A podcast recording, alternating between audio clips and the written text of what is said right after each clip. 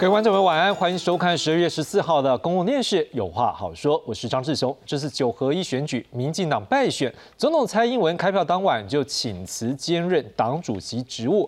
目前党内的选后检讨持续进行当中，而被视为未来两千零二十四年总统选战热门人选之一的。副总统赖清德也在今天上午委请前文化部长郑丽君代为登记参选下一任的党主席。由于目前啊还没有传出有其他党内人士有意进驻一起来参选，也让各界开始关注：哎，民进党内对于下一届总统选举是否出现定于一尊的气氛？至于这次胜选的国民党呢，二零二四总统选举热门人选包括。党主席朱立伦，还有刚刚高票连任新北市长的侯友谊，两人昨晚呢都出席新北市党部感恩茶会。在这个会议上呢，两人可以说是选后首度同台，也都互相赞美，也让诸侯两人的竞合关系备受关注。另外，行政院会呢明天将会通过公职人员选举罢免法以及总统副总统选举罢免法修正草案，排除国安犯罪啦。黑金枪毒、重大犯罪等等的一个，呃，就是过去如果有贿选啊，或是重罪重刑者呢，他们登记为候选人部分呢，将会被排除。今天晚上我们要来做探讨，介绍今晚来宾。第一位介绍是台湾师范大学政治所教授徐校长徐老师，志雄好，观众朋友们大家好。第二位介绍是东华大学民族事务与发展系教授施正峰施老师，大家好。接下来介绍是资深媒体人邱明玉，大家好。好，谢谢明玉姐。接下来介绍是资深媒体人散后之，大家好。好，谢谢侯志哥。接下来一开始，我们就先从民进党主席的选举来看起。委托前文化部长郑丽君来到党中央登记参选，副总统赖清德投入民进党主席选举。由于先前确诊，还在自主健康管理期间，因此由郑丽君代为登记，也提出要完成四项工作，包括重整旗鼓、协助稳定政局、深刻检讨、赢回人民信任、广纳人才、引领创新进步、守护台湾、促进民主的和平繁荣。那此次选举，本党遭逢挫败，在民进党最需要。检讨反省、重整再出发的此刻，他身为民进党的一份子，他觉得自己有责任，呃，勇敢承担，团结党内，重振士气。这一次九合一败选，民进党重新检讨，内阁改组声浪更是不断。前副总统陈建被点名阻隔，郑文灿可能担任副院长，林佳龙则担任内政部长。尤其陈建仁十四号出席行政院防癌会议，也引发联想。他已经来开过好多次了。至于内阁的改组，在立法院会期结束后，我和总统讨论定案，会跟社会大众报告。改组还有待立院会期结束，排黑条款则是现在关注重点。政院版本周四将通过。此时台南市议会议长选举，民进党就上演茶壶风暴，指出有黑金涉入。被点名的民进党中执委郭在清十四号宣布辞去中执委一职，专心司法诉讼。枪击案中我是受害者，却遭攻击为黑金。任何以政治操弄的手段攻击本人之言论，亦将。一律循法律途径予以追究。台南市议会国民党团紧咬黑金议题，台南市长黄伟哲表示尊重党的机制，还有个人意志，强调任何人只要违法就应该受到相关调查。记者韩迎朋友组蒋龙祥综合报道。好，在这则新闻，你们看到民进党内最近的一个话题还蛮多的，包括党主席的选举。包括这未来总统或者是阁魁人选的一个部分，也包括就是党内的一个检讨，当然也有我们刚刚看到最后面这部分排黑条款，或是党内的一个对于黑金摄入的一个检讨的部分。这最后一个黑金摄入部分，或者是排黑条款部分，我们最后会来讨论。我一开始我想先请问一下，就是曲老师，对于民进党内现在看起来，在这一次的党主席选举，原本可能我们还在预期说会不会各方有一些势力的一个。角逐或是一个对立啊，不过看起来这一次好像到目前为止，只有传出是由赖清德一个人可能比较像是呃，大家都来尊重他，就是他一个人来参选这次党主席。你怎么看这样的一个气氛呢？是的，我想呃，就像呃这个刚刚志雄所说的哈，这个呃我们私底下刚刚他他在讲说，这个已经有两个礼拜这个节目都没有在谈政治的事情了哈。所以换句话讲，政治的消息、政治的新闻好像还蛮冷冷清的。其实过去这两个礼拜台面下的动作有没有？那可一点都不冷清哈。各位稍微想一下，在过去这段时间里面，呃，其实第选完没有几天，接着发生一个大案子，其实就是郑文呃桃园市长郑文灿郑市长的论文是也也被台大撤销了啊。那么这一件事情呢，对呃郑市长本身的政治前途，或者说原来的政治安排有没有？呃，可以说是冲击非常的大。啊，那么现在就是我们今天看到，呃，赖清德赖副总统呢去登记了民进党的这个副呃主席的这个选举，看起来好像这个 S 牌这这张黑桃 S 已经打出来了啊。那么其他的老 K 啊什么的都都都自然而然就因为 S 都出来了，老 K 自然而然就不方便出来了，那更不要讲皮蛋跟 Jack 了，会不会后面有 T G？那忘摘了哈，但是至少现在看起来 S 已经打出来了。然后，呃，郑文灿可能原来也是一张 S，不管是红星 S 或者是 Club S，它基本上是一张 S。但是呢，呃，学学历事件以后，他已经被打成老 K 了，或者打成皮蛋了。所以在这种状况之下，那么民进党的这个党主席的竞争，我觉得。呃，这个整个竞争的局面应该是慢慢厘清了啦，因为哎，就是我刚刚一再讲的，S 打出来了，其他都不不再好出牌了。嗯，那施老师，今天有一个问题说，像也不是问题，就是一个也点出来，就像我们刚才新闻里面看到，这个陈建仁，在过去也就是被视为是二零二四，可能一个赖清德是一个，陈建仁也是一个可能的一个人选，尤其可能一个代表新潮流或是赖系，一个是代表英系的一个角度，可是今天他也。就是去行政院了，那就是这个好像也不是第一次，但是为什么今天就是特别受到关注？这是不是也有一些可能？呃，有人也是刻意要放这样的风声，或者是放这样的消息，让他有一个一个平衡呢，或者是一个党内的一个进驻呢？也刚才曲教授提到的那个文章的那个博士呃那个那个论文案怎么会出？如果好吧，我们说没有阴谋论好了啦。好好，我们说没有阴谋论好了。那就是说这一次，那当然赖神比上一次哈，就是说他就先下手为强，就不客气的吧，应该是这个样子嘛哈。不过我们相较于上次他是老型仔仔，那被卖了都不知道嘛。但是这一次又好像觉得，好像蛮的蛮急急迫的那种感觉，是不是有一点自信不足还是怎么样？因为你知道自己。自己要嫁人的，然后自己就当媒人，你不会觉得好像媒人自己做花这样那种感觉，自己黄袍加身，有点奇怪了。你你知道，意思说我至少应该一般来讲，呃，主席你要确保至少那是公平公正的，那你一个你下面的一个可以信任的社喊的存尊很娘吗？那新潮流那边大概是还在整合，狄琼还在推理整合，还是你知道这是有点蛮奇怪的啦哈。所以好，现在那但是呢，呃，刚才我也同意呃赵强兄讲波涛汹涌啦哈。OK，呃，小英哈还没有出牌啦。你你知道大家一定要去看那个哈，上帝也疯狂的不晓第二集还第三集那那只蜜獾呢？你说小英就是那只蜜獾，它咬着你不会放的啦。好，OK，那也就是说，他最后的应该说是郑文灿本来是一个妥协点嘛，两边英系跟哈新潮都可以接受嘛。但是呢，现在现在如果当然他最信任的应该是陈建仁，硬气港乖嘛，对不对？好，那所以呢，这个时候怎么办呢？他一定不会郑文灿没有以后赖神他是绝对不要的啦。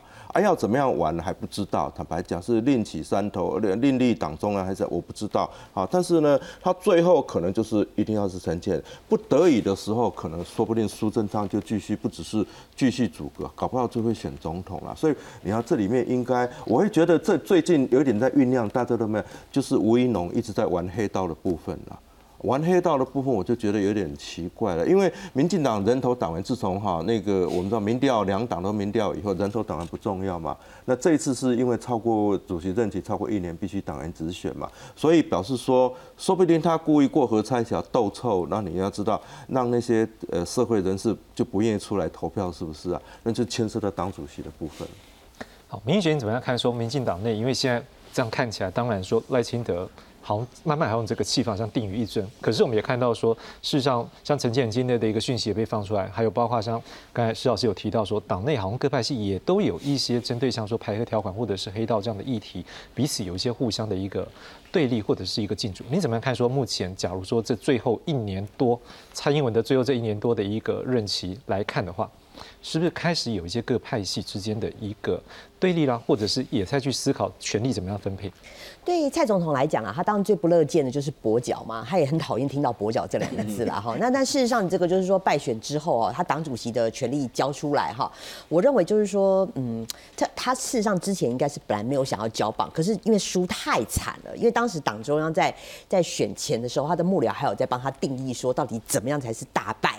好，那没想到这个现在连定义都不用定义了，因为这个北台湾都踢了了，所以这个也不用定义了哈。那这势必按照传统，这个党主席就要下台。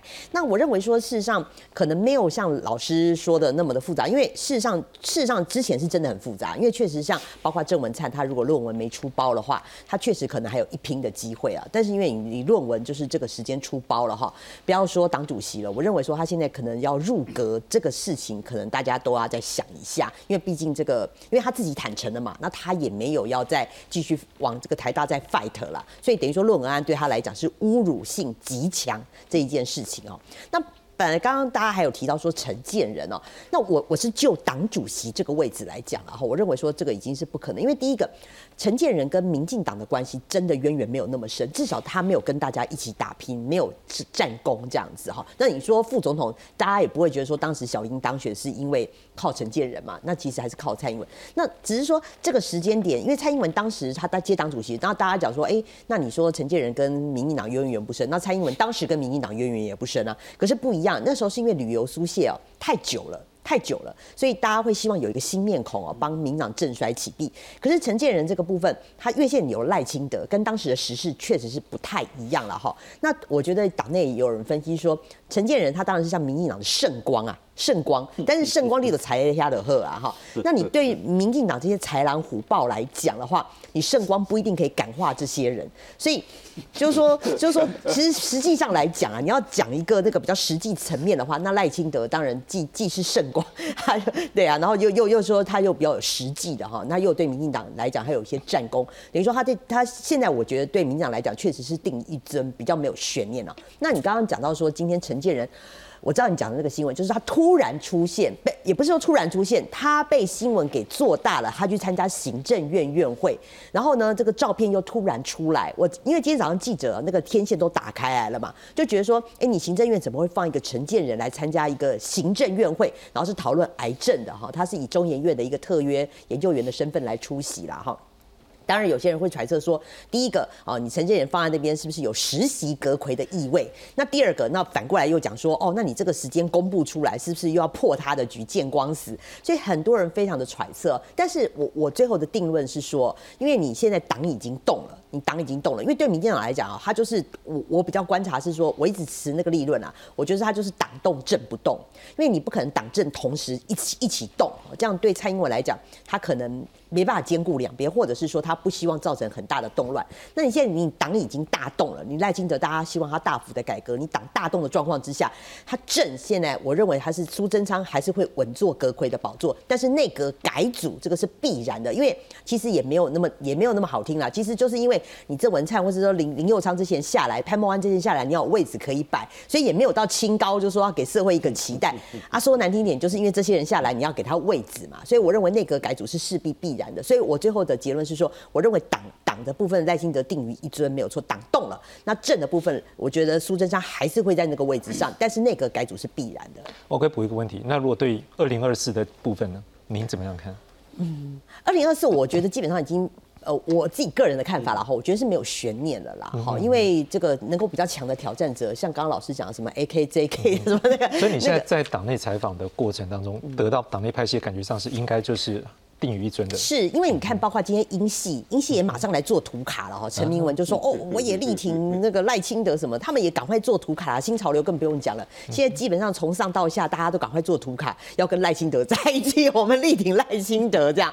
所以我觉得现在这个氛围啦，这个氛围那很可惜了。本来是觉得说陈建仁啊，或者说郑文灿这些都有一拼的机会。那我们刚刚讲了，因为郑文灿他这个。这个论文就愿赌服输了嘛，哈，那陈建仁这个部分也因为他这次浮选也有点元气大伤，所以现在看起来是赖清德这个目前是定于一尊的，民进党内定于一尊的这个基调，我觉得还蛮明显的。好，我这边怎么样看是说，因为民进党内。这一次像刚刚明杰提到，有好几位在这次的这个县市长，因为任满嘛，他也必须要有安排一个位置。那当然也有一些人可能在选举过程当中没有那么的顺利能够当选，但是可能也是要安排一些历练的一个过程。因为民进党可能过去在陈水扁的时候，他那个过去的执政，他也会有一些比较中生代或者是这样来接班。那目前在蔡英文最后这一年多，你觉得在这个时机点会有这样的一个动作？这次跟上次会不太一样。上一次四年前那时候的，你没有两个太阳。哦，那时候原本赖清德是没没有人会遇到他，他他会挑战蔡英文，他们有两个太阳。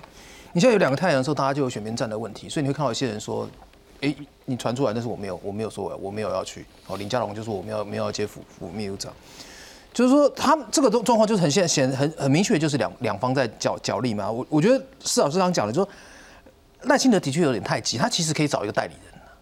好，找一个代理人，让你的盟友去做嘛，让让你去去你新位置，你自己去做这些事情，其实很很那个那个斗起来很很辛苦的。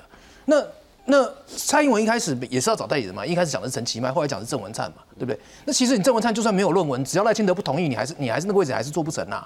讲白了，那个跟那个那个是那个是实在的权利，就是说这个位置他要就是就是他就是他的，他要给谁就是就是谁的。你那个你小英败成这样，这一块你是守不住。小英现在在守的什么？在守行政院嘛。所以赖清德一说要选的那一天，哎，突然间就有人丢出一堆布局出来哦，郑文灿接副院长，林佳龙接副秘书长，然后然后党秘书长是谁谁，突然布局通通跑出来，他就跟你讲，跟你讲说这一块你不要碰嘛。同样的状况，今天你一去登记的时候，你就跑出一个承建人出来嘛，就说他的状况是说，好，党这一块我我我我我我输给你，我认了，好，但是这一块我不我不能够松掉，因为松掉我就彻底跛脚，我能撑多久我就要撑多久，好，我就我就我就是。我就是一定要一定要撑下去，所以你看到什么？当人家一路逼宫的时候，那苏文昌讲什么？蔡英文叫我稳定政局，开创新局。稳定政局，开创新局不是一个不是一个要做短的意思，他要做一个做长的意思。那赖清德今天宣今天宣布参选，他第一点讲什么？协助稳定政局。稳定政局不是你的事啊！好，我我要我要来做，你那东西要放出来，这个东西会这个东西会是他们未来这段时间一直要杀要杀的东西，因为就是说。因为我觉得赖清赖清德他最他之所以一方面一方面是有上市的经验，所以他不放心再再把党权放在放在蔡英文蔡英文手上。另外一个是说，你民进党到现在这个检讨简直是一塌糊涂。如果让你们继续人继续这样玩下去，你会影响到后面的选举。同样的状况就是说，现在状况也不完全是争权夺利。我现在状况说，如果大家还看到是苏你苏文昌这批人继续在在内内阁做整个政策不变的话，这个包袱就这就这次选举的因素就不会，这次败选的因素。就不会结束，他会一路带到二零二四，会变成赖清德的包袱，所以这也是他不出不得不出来的原因。但我觉得他用代理人会好看的很多。好，刚谈到这个民进党这个。败选的这个检讨的部分，我们也来看一下，因为这几天也有陆续消息传出来，好像看起来民进党内也已经有一些方向来思考，过去可能有哪些部分没有做好，所以在这次选举没有得到选民的一个支持。我们来看一下，就是说目前这一个整理的部分。好，我们现在看到是检讨小组呢邀集各县市的竞选干部呢，透过两场座谈，目前初步有以下的原因，像第一个啦，可能就是因为这段时间疫情呢对人民的生活冲击蛮大的，所以政绩牌呢没有办法奏效，也让人民的生活觉得。好像你说的跟我现在生活的感受的有一些落差。另外，提名人选呢，可能有些地方是没有尊重地方，或者是提名太晚，所以这人选可能不一定是。最好的一个人选，或者是说可能人选有一些状况。那另外在论文争议的部分呢，可能也冲击了一些年轻选票对于民进党的一些形象，或者是对于候选人的一个形象的看法。尤其在都会区里面，可能有一些选票选民呢感受会更强烈，所以影响也更大。那那选前呢抛出兵役议题，也有一些人认为说，诶，有一些俄语啦，会不会让一些年轻人对于民进党感觉到说啊，我可能不想当兵，所以有一种无言的抗议。另外，我们看到是抖音平台的假消息无法及时澄清，导致矛盾误解扩大。另外，也有人讲的话就比较直，也可能比较重一点。他认为说，民进党的执政傲慢加上党中央被同温层包围，所以衍生出的民调判读失准。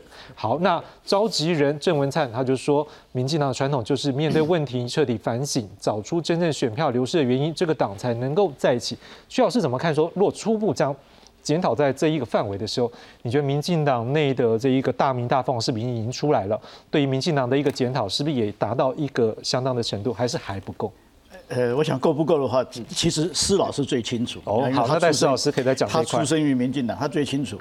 我站在一个非民进党人的这样子的一个立场看这样子的一个检讨，我必须要讲，这个叫做隔靴搔痒，基本上根本没有去碰触真正的大问题啊。我个人的观察，这是我个人的结论啊。这次民进党之所以大输，输在投票率。我大概算了一下，大概有一百五十万到两百万的选票没有出来投。哦。那你觉得这块是属于谁的选票？那很难说。那如果说你如果你问我说是以二零二零为标准的话，那应该大部分是民进党的票。OK 啊，但是如果说是二零一八的话，那不一定，那里面可能还有韩国瑜、韩粉的票啊，这很难说。总之，这些人的特质是，他没有政党忠诚的问题。各位要知道，现在是一个网络时代，他们在讲的重点叫做去中心化。党中央都已经被去掉了，他怎么可能会对哪一个政党有没有说？我从我二十岁开始，一直到我八十岁，我都对于这个政党忠诚，某这宽歹机啊，他很可能就该投这个党，下一次他就投另外一个党，他会飘，他跟潮水一样，他往哪一边倒的时候，那边就会赢。所以你看啊，呃，台湾的这个这个投票的结果，其实这两天有有国外的媒体问过我，我就用这个理论回答的。他说为什么？你看哈。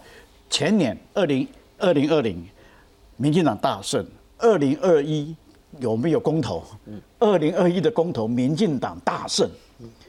啊，去年你看啊，民非民进党提提案的公投案全部不过，民进党提案的全部都通过。啊，连那个早教他都通过。所以，所以你从中可以看得出来，去年的民意，就这些两百万没有投票的人，去年我想提有一大堆人是出来投的。而且投给民是站在民进党的角度去投票的，可这些人今年要不然就是没有投，要不然如果出来投，他很可能投到他的对立面去了，所以造成这样子结果。所以我觉得民进党你要检讨，你要检讨那个真正问题所在。我别的就不说，为节省时间，我就讲最后一项，各位看一下哈。他说执政党傲慢加上。党中央被同温层包围，哎，这看起来好像哎很很认真在检讨，所以刚才志雄也认为很认，可后面那句话就很奇怪，衍生出民调判判读失准。我自己是搞民调的哈，我可以非常诚实的向全国的老百姓报告，我们在两个月前看到的结果就是这个结果，而且我再不客气的讲，不要说我们在台湾的，我们的台湾的学者近水楼台先得月，我看得到资料。所以我可以判断的判判断的很准确，不稀奇。啊，你的民调，你看到的民调跟民进党的民调不一样。那 那那，你应该把你的民调拿给民进党看。现在问题又来了，有一个人不是叫做小丽媛什么？这哦，对对哦，命中率超高，真的。新信小丽媛星信，小丽媛星信，日本神人。小丽媛先生，日本人吧？对。他在日本看吧，距离够远了吧？他怎么看的跟我一样呢？一模一样。所以换句话讲，刚刚才明宇也讲说，我看的民调跟他看的民调不一样。对不起，我告诉你，都一样。嗯，他只是不信。嗯，啊不，比如说我们某一家报纸，没头一天有有有公布的他四个县市的那个民调，你发觉没有？你把你把它翻过来看，它很准。反过来哦，好，你把它反过来看，嗯嗯，你把它那他那个一二三那个档期的颜色，你把它换一下，有没有？就就非常准。你只是机构效应，对不对？那不只是哎，不够。我们从专业民调的角度来讲，那个叫做机构效应啊。嗯哼。我们如果是换一个政治动机的角度来讲的话，那个叫做啊不不，好跳过，是不是？所以说了，不是民调失准，是是你自己的解读的问题，是你愿不你要不要面对问题。不过因为这个通常是一个结论了，所以我在想说，施老师会不会至少也是。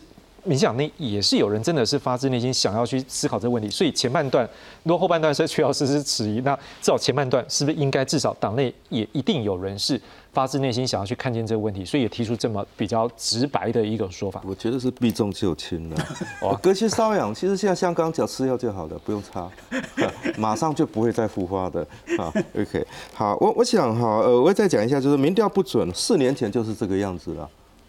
好。那么我们也知道民调有内参的，要调整选战策略的嘛。一种是做。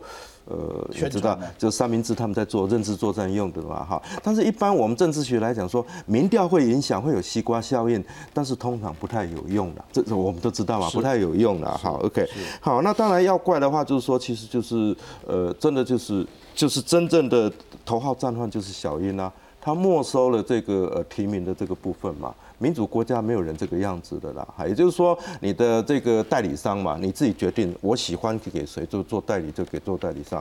啊，那个代理商的人品就不好啊。你说学位不重要啊，学历不重要，你讲治理能力，讲政绩啊，这治理能力跟政绩又出包了嘛？你要怪谁呢？那当然，其实还有一个重要是，他的卖什么东西？因为他今年地方选举还在卖康中宝台啊。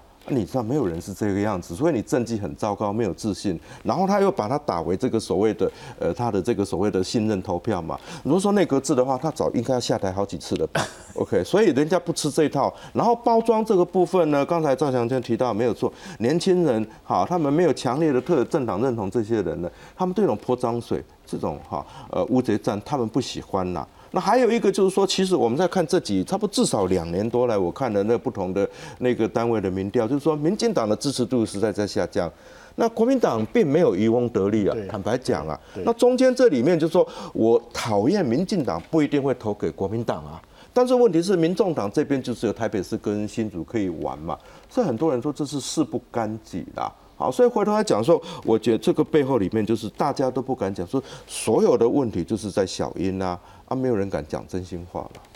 民选怎么样看？说因为民进党内本来各个派系就是会大名大放，所以在开票夜的时候，像两位老师，我们大概那时候与会的几位老师，大概都是想法是说，觉得之后大家会有大名大放，可能甚会甚至可能老会老敌这样。不过看起来好像后来这段时间的确炮火没有那么大，但是事实上这样的一个内部的检讨，应该他关起门来讲也是很大声吧？是啦。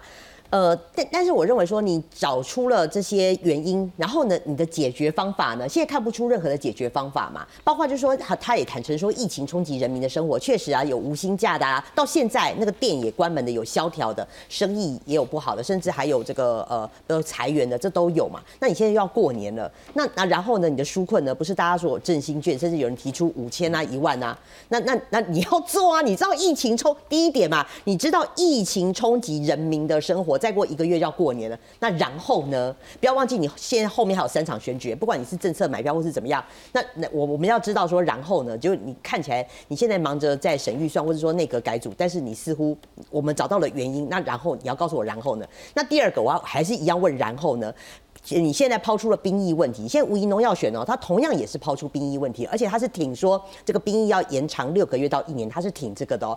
那如果说你知道你兵役这个问题你会大掉票，那还是两个嘛？你你知道掉票你还是要做啊？你你现在你死了前面的这个九合一选举，那你赖清德一样，你在赖清德的时候你提出你还是会死嘛？那所以你到底要做还是不要做？那当然了，今天也有认为人家有认为说你这个兵役的问题不是台湾的解决，你现在是有来自美国的压力，美国很不爽嘛。他会觉得说，你不能 老是单靠美国卖武器或是美国保护啊，你台湾人自己什么都不做。所以兵役这个问题是讨论非常久的。那国防部你不能好像龟缩啊，就是一方面你怕掉票，然后你现在到底要不要宣布？你你今年宣布跟你明年宣布是差一年的时间呢，完全不一样。我知道现在很多的这个呃年轻人就赶快赶快去当兵了。哇，最近那个爱国从军的超多的，因为大家赶快去当兵，因为大家怕说未来要要到当超过四个月，所以最近又引发这个当兵潮啊，所以。我我觉得政府你还是要拿出态度来，你要负责，就是说你知道会掉票，但是你掉票你不能让邱国正一直悬而不决在那里，你要决定就快点决定。那你要找出论述，为什么我们以前四个月可以，后面四个月不行？你就算要讲说啊，现在国家安全已经跟以前不一样，你要拿出论述来。那为什么以前四个月你觉得很矜持，后面是四个月你要延长，你就觉得前面的四个月是不行的？所以，我我认为说了，你都已经找出了兵役问题是大掉票的，那你要赶快解决啊，不然你这些一路还是会烧到赖清德嘛，哈。那再来最后一个我要讲是抖音呐，我觉得把问题归结抖音，这真的太好笑了哈。抖音是一个平台，你今天就算没抖音啊，当然它现在是先进公部门，那公部门我可以理解，就是说你用国安、资安的问题哦，你就说去进抖音，好，那公部门大家认了。问题是抖音是年轻人，如果未来你连这个败选音你要关掉抖音，那我真的保证你这个连赖清德年轻人这个抖音这个票一定是全掉光了啦哈。抖音这个就是说，你今天没有了抖音，那我们后嗯脸脸书，譬如说前阵子是我们前几年是是脸书，那现在是抖音，你未来没有抖音，你可能会有战音，有什么什么音，什么都会跑出来，所以抖音绝对不是一个问题。那你说是假消息，当然我会认为说今年呢、民进党对于假消息的这个回复已经算快，他可能也有找出对应的方法，可是我认为说你这个不是。不是不是关抖音这个一个理由啦，好，你理由就是说，如果说我们今天大家生活都很好，那你告诉我说台湾现在民不聊生，我当然就笑一笑，我不会把它传出去。那当然现在就是认为说疫情冲击到了生活，所以他把抖音这块把它放大了。那你能够说这是假讯息或是什么吗？所以我会觉得说，你如果把抖音呐、都把它当做是你败选的一个原因的话，我我会觉得是有点夸张，而且他真的忽略了年轻人的一个想法，而且你真的进了抖音会有千千万万同样的 A P P 出来，所以抖音绝对不是一个败选的原因啦。好，侯志公想知道说，像现在是陈其迈代理主席，不过当然这样的一个检讨的最后的一个出来的结论，真的可能要去运作，去思考怎么样跟党这个政好府院党好了，这样彼此去做一个协调，可能最后这个责任或者是要去操作这样动作，可能如果像现在，如果就是这个赖清德定于一尊，就是他来担任党主席的话，你怎么样看说后面？赖清德以及蔡英文，或者是我们可能也不知道说谁来担任下一任的阁魁，或者是继续是苏文昌，你怎么看到时候的府院党面对民进党内部的改革的一个未来的方向？赖清德今天讲的参选，他第二点讲就要要深刻检讨，赢回人民的信任。他的意思就是你们这叫这叫没检讨嘛？好，要重新检，我上来之后要重新检讨。他意思，他的意思是意思是这样嘛？选举二十天，民党的检讨简就这这这已经是荒荒腔走，不是荒腔走板的，而且是指鹿为马。你去问疫情，每个这次选举败成这样，疫情当然防你的防疫当然是是你的破口啊，是你的，但是在民进党的检讨里面，他还是政绩耶。到现在还是还是还在讲说是政绩牌没有奏效，你这你这种检讨怎么会对？我讲说蔡英文是民台湾民选总统以来权力最大的总统，甚至超过李登辉。好，这个这个这个这个，我想两位学政治学老师一定会同意这件事。那现在的民党的检讨也很像当年李登辉败选，李登辉当年败选的时候就是这么就是这样检讨的。好，讲了半天，你看检讨他有有一条线画在那个地方。好，蔡英文、苏文昌、陈松不准碰，到现在为止，通通通没有都没有都没有碰，没有人讲蔡蔡蔡英文讲说是地方不好，中央执政很努力。苏文昌讲说我我我我我我也是讲的我我做的很好，我开创新局。可党中央被同温层包围不算吗？那个不那个不那个那个不算啊，那个啊那个那个不那个不是那个不是那个不是只有在讲蔡英文一个人。好。好，我们先讲，如果我们先先撇开讲，这个这三个人不能谈也就算，如果只有这三个人不能谈就算，你去看他这所有的检讨里面有没有一个人名？没有半个人呐、现在唯一被检被点名的是王世坚跟高嘉瑜啊，没有没有跟你讲哎这里面也没有也也没有邱国正啊，也没有说你是你邱国正害我，还是你唐凤害我害成这样，陈忠害我，通通都没有人名，通通都没有人名，就是没有人要负责嘛，没有人要负责，没有人做错嘛，所以所有的错都是都是一个一个。没有冤冤冤冤无头债无主啊，不知道该找找谁找谁负责、现在的检讨就长成这个样子啊，没有人要负责啊，所以这个检讨不不不有效果，因为没有没有东西要改嘛。啊，不所以是你找了战犯，然后呢？不是你总要你总要找到战犯，才知道说到底你做错什么事情嘛。你现在的状况是通通都在讲，哦，这个点也是，那个点也是。问题是你到底做错什么事情？可是如果你找了林志坚，然后那那那又能怎样呢？他就是已经这样我你你听你听我讲完，就说民进党这次会会输成这样，输到比，因为这一次没没有没有没有韩国瑜，他会输到比四年前还惨，因为韩国瑜四年前是点火那一个人，哦，讨厌民进党这把火是韩国瑜点起来，这次没有，结果居然输到比四年前还惨。这个这个一定是有理由，不是没理由的嘛？你现在民党的状况是没有要找理由嘛，所以就就找找一堆能够搪塞、能够对内交代，表示我有在检讨嘛。我今天回过头来讲，你今天的状况，民进党傲慢傲慢从哪里来？你的防疫跟抗中两件事情嘛，防疫条例给你一个超大的权利，你对所有你可以超越宪法，可以去限制人民所有的自由。然后抗中这件事又又有一个很强大的民意的支持，所以你就不断的往上叠嘛。因为因为这两件相相加，所以所以高端，所以疫苗可以可以可以可以可以可以三十封存三十年，所以你所以比如说你到你所有的防疫的措施都可以合理化，然后你再看过去民党这执政执政这六年，所有的独立机关都变都变成民党的水的附随组织，NCC 中选会，中选会到最后剥夺人民人民的权利义务，剥夺的这么理直气壮，好、处转会、党产会。然后你的你的你的防疫中心最后变成是变成第二办公室，整个跑去在支持陈时中，好，那你的你是你司法院大法官会议最后变成民党的随扈，好，他只要做任何事情，通通都是对的，包括我们等下要谈我们等下要谈的那个防防白黑条款，你大法官会议也帮他背书，你也会帮他背书，你变成人民拿你没办法嘛，所有事情都你说了算，不不要说大声大声再大声，敲敲桌子拍桌子翻掀桌子都没有用。所以最后只好让你输成这个样子啊！这是我讲说，你这些问题，你的傲慢心态没有解决，你还是同一批人在当官员，还是用这样的心态骑在人民头顶上，你的蔡，你的赖清德要选就会出问题。好，我们看到民进党这边看起来在这个检讨部分还有很大的一段路要走，当然可能也是等到民进党主席的选举结束之后，会有新的府院党的一个局势的时候，也会是一个新的开始。不过当然这边是一个心情，在另外一边国民党呢，嘿，这次选的真漂亮，就像刚才 猴子哥讲的，哎，比这个之前有韩国一点火之后还选得更好。所以当然了，在国民党的部分，包括朱立伦，还包括这个新北市长侯友谊，也都更被列。为说未来二零二四的可能人选，而这两个人也在昨天选后首次同台，互相也有一些赞美。我们来看看昨天的现场状况。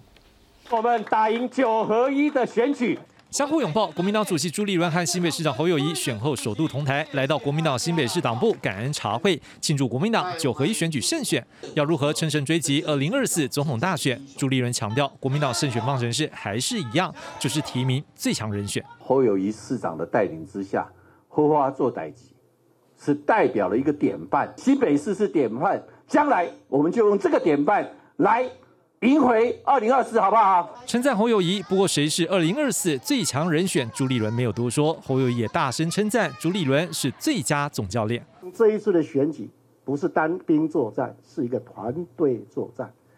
所以朱主席常说他是一个总教练。他是不是我们最棒的总教练？大家说对不对？对对，这个荣耀是属于朱主席的，这个荣耀是属于他大公无私的带领团队往前走的。民进党最希望的就是每天见缝插针的，每天创造故事啊！那个故事，我相信侯市长跟我都从来没有听过的，伊买刚编得出来了。朱立伦、侯友谊都是国民党二零二四总统选举热门人选，两人同台相互肯定，也让彼此竞合关系更受关注。记者综合报道。好，我们看看到一个是一个典范，还有说是一个怎么讲？后花奏代级哈，然后当然另外一边也称赞说是大公无私，而且也说是这个总教练哦，好多种说法。当然也要关注的是，那整个国民党内呢，现在看起来对于二零二四是充满热情，而且是有希望的。好，我们来看一下一些相关说法。我们先看到是国民党主席朱立伦就在昨天晚上这个晚茶会上面，他讲到说，必须团结努力，提名对的人，和保持无私无我的态度，才能胜选。新北就是典范，所以未来要用这个典范赢回二零二四，也就是说二零二四一定提名最强的候选人。不过。真的没有讲说最强是谁了。好，导致侯友谊昨天称赞这个主演是最佳总教练。那今天他也进一步讲了，希望每一个人在自己的工作岗位上扮演不同的角色，大家都是共同为国家、为人民努力做事。所以这两个人竞合关系看起来还会持续一段时间，大家会很关注。不过导师有一个人也丢了一个新的球出来，徐巧芯，他说身边很多年轻朋友，包括他自己，认为台面上讨论的人。最强的还是红海集团创办人郭台铭。好，当然前天我们也听到有这个赵少康，他也表达好像有这个意愿了。好，现在看起来国民党这一边，因为这次胜选了，这个气氛上面看起来是很热烈。我想请问一下曲老师，你怎么样看这一个局面？国民党未来这一个局会怎么样走呢？呃，我应该这样讲，就是说，呃，选后。呃，大家一般来讲对民进党的这个呃，就是面对二零二四哈，大家好像感觉上，就像刚才明玉所说的，就是基本上觉得呃，民进党这个比较不会有那么多争执。为什么呢？因为看起来好像已经这二零二四的这个提名人呢，已经呼之欲出了啊。因为这个呃，那就赖神呐啊，赖清德的这个民间的支持度很高，好，所以应该没有问题的。反之，认为国民党这边呢，至少有两雄要。相争，呃，一雄叫做朱立伦，二雄叫侯友谊，甚至刚才志雄也补充了，还有三雄，有没有？四雄，还有五雄，有没有？还有大雄，有没有？大家都在后面，呃，等着哈。所以说呢，大家感觉上国民党的台面上会争执很多，但是从今今呃这个今天朱立伦的这个讲法看起来，朱立伦确实是聪明啊，就他基本上已经看到的这个大势哈，似乎对他是比较不那么的有利，因为我们还是回到民调了，虽然大很多人都说民调不准了哈，但是呃，我们如果扣除被操作的民调哈，那么回头来看呢，民调还是有它可以参考的地方。国民党现在这些所谓的一雄到大雄有没有？这么多雄里面有没有？大概是侯友谊的民间的民调的支持度相对较高。啊，那么而呃跟赖神比较的话，其实两人是在伯仲之间啊。但是如果说朱立伦如果强抢啊，那就会变成一个争执非常大了，就又回到老国民党了。因为我经常开玩笑讲，我说团结两个字哈，中文跟英文呢，国民党都会写，可是它是什么意思呢？不太知道啊，因为他们一向是内斗内行，外斗外行啊。但是如果朱立伦这一次真的今天讲的他做到了，他真的是甘之如饴的去当总教练啊，然后球员呢，或者说这个 player 呢啊，交给了侯友谊，看起来是民间呃支持度最高的，甚至于呢，侯友谊如果也也能够更是 open mind 啊，就是他的心胸更广，欢迎郭董进来，我们按党内的制度来产生。党的候选人还是那一句话，二零二四一定提名最强候选人。谁来定义国民党最强候选人？候选人当然是国民党党员嘛。所以你们用你们自己的办法，很就是公很很公平的去竞争出来。哎，那我想大家就相对没有话说了啊，所以说我觉得了，呃，国民党无论如何了哈，这个这个不要再去做站，就这是站在国民党的角度来讲，不是站在别的党的角度，站在国民党的角度来看的话，千万不要重蹈当年的吴敦义陷阱啊，我就专门用这个名词啊，吴敦义陷阱。那什么叫做吴敦义陷阱呢？就是。哎，刚才施老师有点点点到，有一点点球员兼裁判，因为我自己是党主席，可是我又自己很想被提名，我等着你们有没有来一起来拱我有没有？呃，让我黄袍加身，就等到最后加在身上的不是黄袍是绿袍，搞得他们归兵转刀灰，对不对？一直到现在为止，他可能讲起来这件事情，他心里心里面还很痛苦。那我觉得这一点。要看朱立伦的智慧了。看起来今天这个讲话是有这样子的智慧，但是能不能做，我不知道。邵老师你怎么看？是像嗯徐老师这样讲的，有这个智慧，还是说也各自有各自的算计？我我先先讲一下，说呃呃，大家刚刚才提到说民调是准的，但是民意是如流水的。是是是是。好，所以这个还有变动的空间。然后另外第二个就是说，政党板块也是未定的。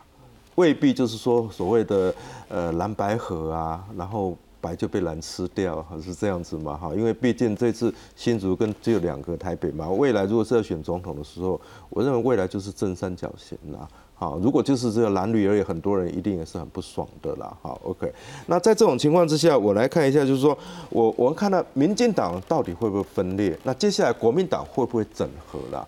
目前为止，我看到朱主席算是成功了。八成、七成到八成左右，也就是说，从马王斗以外，就一塌糊涂嘛。那基本上，如果讲不好听，就是说，呃，比较权贵的啦，好，呃，应该叫知识蓝啦，好，或者知识蓝。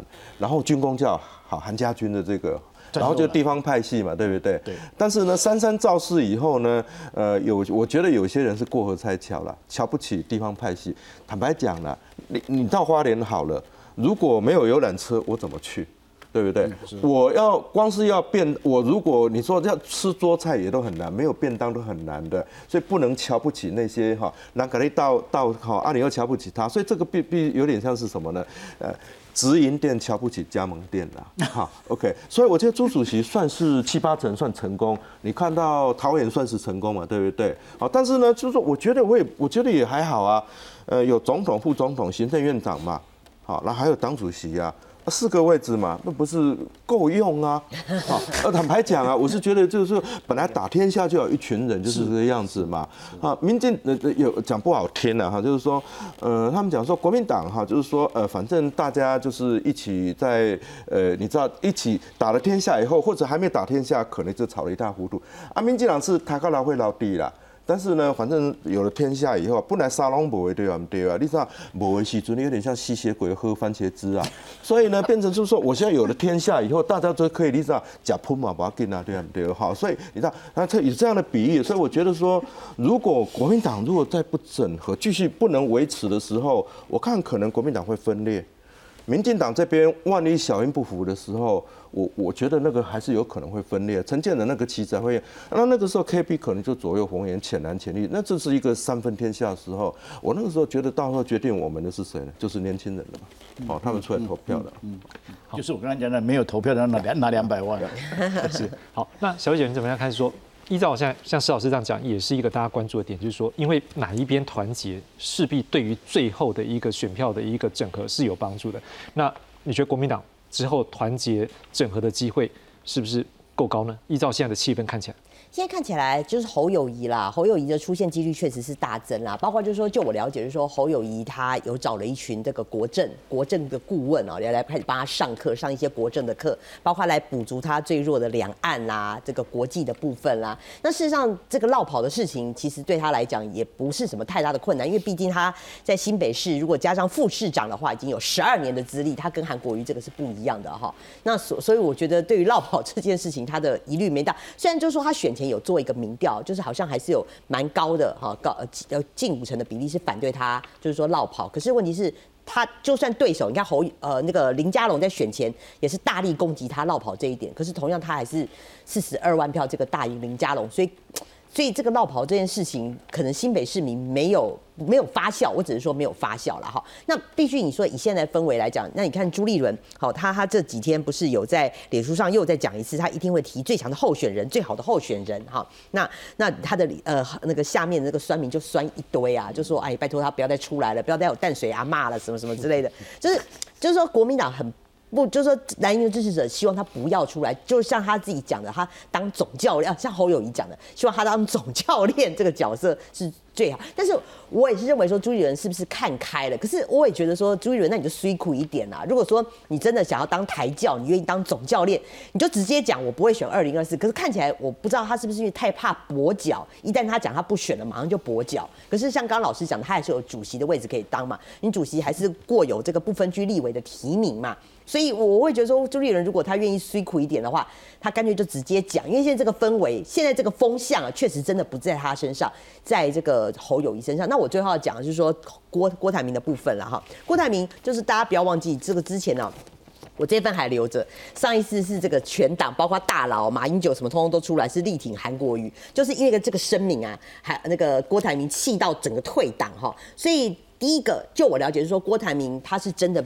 现在真的没有要出来了，就是那个谁已经过去了，所以他旁边的人还在抬轿，但是像徐小新这些人还是呼吁郭台铭。但是第一个，郭台铭本身，我觉得他对政治的想望已经没那么高了。第二个就是说，国民党当时这么的伤害他，他愤而在退出国民党的状况之下，他就算要选，他也不会再加入国民党，除非国民党又要再颁一个荣誉党员什么给他的同舟共济二点零哦。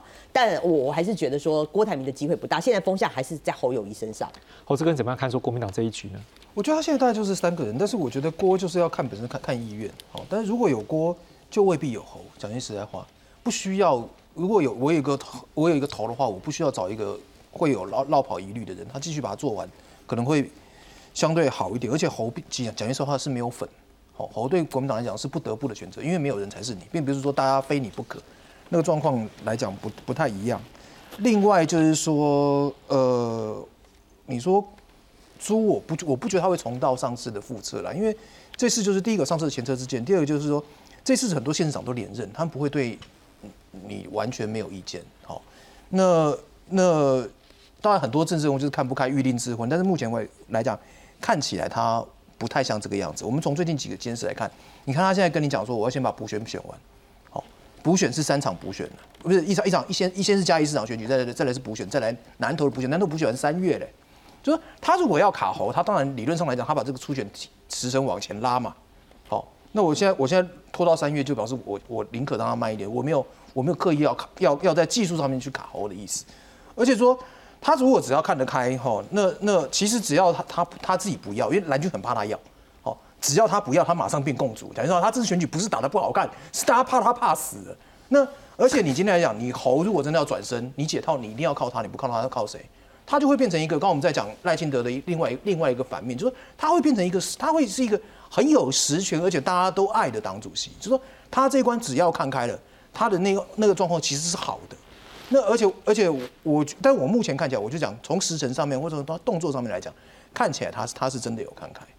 好，接下来我们要看的是，在明天的这行政院会将会通过有关于选拔法的排列条款。我们来看一下这内容大概有哪些。好，我们先看到是四类人不得参选，第一个是黑金、枪毒、曾经犯组织犯罪防治条例、洗钱防治法、哇哇哇这些的排谁。不得参选。另外，危害国安这也很重要，国家安全也很重要，所以也不能参选。另外，重罪重刑，也就是本刑七年以上被判十年以上重罪，经判决确定者，承受免除职务的处分的，不能够参选。另外，有贿选的部分，而且不只是整个一般的选举，连政党的党内初选贿选也是一样。对这部分呢，行政院长苏文昌今天也有他的说法，我们来看看苏文昌他今天怎么说。大家好，院长好。进电是要提问，党内似乎担心排黑条款如果比例过当，恐违反宪法的人民参政权。想问院长怎么看？总统副总统选罢法中也有相关的规定。现在排黑是全民的共识，我们回应人民的期待，把它明文规定出来，希望各政党都能全力支持。从议长、副议长提名就开始做，不要说一套做一套。台湾才能向上提升。好，我想请问一下四位老师，尤其先请老师先讲，就为什么在这个时间点会出现这样排黑的这样的议题？呃，其实我也很，我也有很大的质疑点，其实就是在这个时机，因为这个问题其实在我们国内已经讨论的非常久了。如果很好定义的话，早就做了。啊，那其中我们别的不要，别别的不谈哈，因为时间的关系，我们只讲黑道。黑道这两个字啊，在新闻用语上，我想很容易理解。对。可是，在法律用语上，它很难定义呀。什么是黑道？什么叫做黑道？判刑三年算不算？而且这个事情，你是动辄会涉及到违宪的可能，因为你会侵犯到人民的参政权。我们虽然不是呃全全这个联合国的这个呃政治权利与人人权公约的签约者，可是一直是我们追求的目标。结果你你你因为我不知道什么因素了哈，看起来有一点点像，呃，这个选举的因素，或者是民进党内部的的的派系竞争的斗争的因素，造成现在提这样子一个法案。所以我对这个法案的本身，我其实是我有非常大的问号，呃，在质疑他的动机。对，你为什么在这个时机提这个这么模糊的一个法律案？选办法。要不要修？其实我们已我们在学界已经呼吁了很久了，是要修。我再举个例子，什么东西要修呢？我们的不在籍投票为什么不能够实实施？像这一次，我们就讲说确诊的人了没有？不要让他们出来投票。呃，那经过宣传以后，大家觉得对对啊，哎啊，一路病啊，别再出来出来投票啊！你莫名其妙的把他的把他的权利剥夺掉，你为什么不能够让他实施提前投票、统一开票？